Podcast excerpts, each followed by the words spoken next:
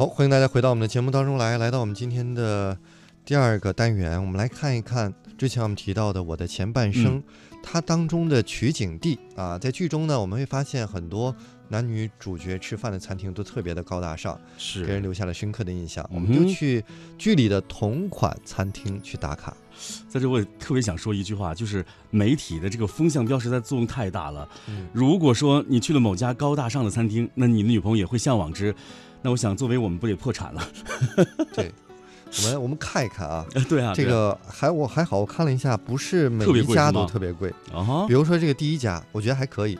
第一家是出镜率算是最高的吧，嗯，就是剧当中老卓的日料餐厅叫酱子，哦，哎，这个由演员陈道明饰演的这个老卓呢，就在这一方天地，被很多的剧迷表扬到说这才是我们心中的深夜食堂。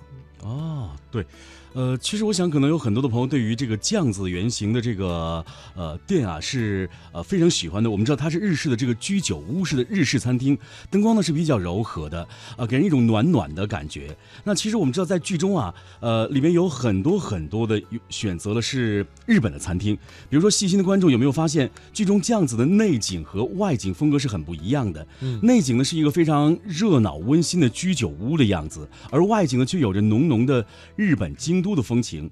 这份风情呢，啊、其实呢是属于赤坂五玛雅，哎，这也是一家日本餐厅。嗯，其实我觉得一提到日本餐厅，就会想到两个字：贵。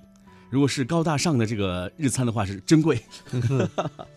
所以刚才说到这个餐厅呢，我们来推荐一下哈。嗯，这个赤坂五玛雅呢，它也是有它的道理。为什么这么好呢？因为它外景非常的吸引人，嗯在一片绿树丛中，有一种曲径通幽的一种意境。哦，当然了，菜品和价格也是没话说。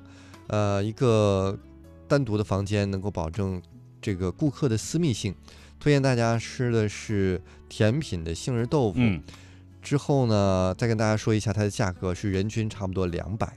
哇，还有就是刚才提到的这个酱子的原型嘛，它的嗯外景是提到的赤坂乌玛雅，它的内景呢是平城屋原型的。这个呢有点像一般的居酒屋，嗯，有一种很像黄磊演那个深夜食堂的感觉哈。是，然后呢，味道其实一点都不差，性价比非常高的一个日料。嗯，夏天可以在这小酌点酒，配上小菜，也都美滋滋的。这个地点是在上海的四川北路，人均呢就便宜了很多了，人均只要一百块。哎，之前说到这儿，我就在想，比如说我们在这个回转寿司那儿吃日餐，和我们在所谓的什么居酒屋也好，什么刚才嗯我们提到这个赤坂五马雅也好吃，吃这个寿司，我觉得味道都是一样的。，对，主要就贵在了环境。是啊，我觉得只要师傅用心，做出什么都好吃，对不对？对，嗯。接下来我们再给大家介绍另外一个地方，哇，这个地方我觉得以前北京也有这家店，叫做苏浙汇啊。哦，呃我们会发现，在这个剧中呢，哎，有五个人同时出现的场面真的是蛮难得的。暗地里呢，相互斗智斗勇的情景，看的观众是又急又过瘾。这个装修风格大家一定不陌生，没错，这就是在北京、上海啊，甚至很多地方都有的老字号苏浙汇。一听名字，就是南方的菜肴嘛。嗯，呃，他们家的这个消费呢是中高端，很符合剧里罗子君的消费水平。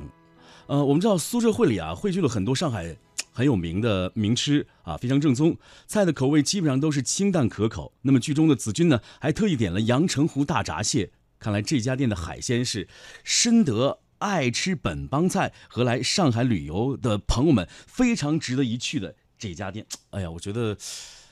苏浙汇啊，但是我觉得阳澄湖大闸蟹应季吃也蛮贵的，嗯，嫁给我的人真的倒霉了。